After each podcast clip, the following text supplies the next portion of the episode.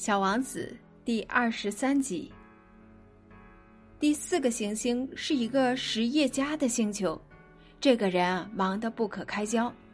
小王子到来的时候，他甚至连头都没有抬一下。小王子对他说：“您好，您的烟卷灭了。三加二等于五，五加七等于十二，十二加三等于十五。你好。”十五加七，二十二；二十二加六，二十八。哦，没有时间去再点着它。二十六加五，三十一。哎呦，一共是五亿一百六十二万两千七百三十一。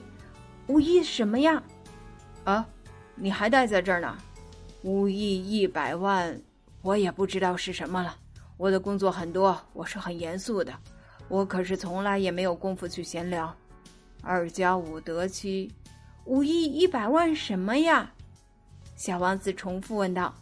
一旦他提出了一个问题，是从来也不会放弃的。这位实业家抬起头说：“我住在这个星球上五十四年以来，只被打搅过三次。第一次是二十二年前，不知从哪里跑来了一只金龟子来打搅我，它发出了一种可怕的噪音，使我在一笔账目中出了四个差错。”第二次在十一年前，是风湿病发作，因为我缺乏锻炼所致。我没有功夫闲逛，我可是个严肃的人。现在这是第三次，我计算的结果是五亿一百万，几百万什么？这位实业家知道要想安宁是无望的了，就说道：“几百万个小东西。”这些小东西有时会出现在天空中，苍蝇吗？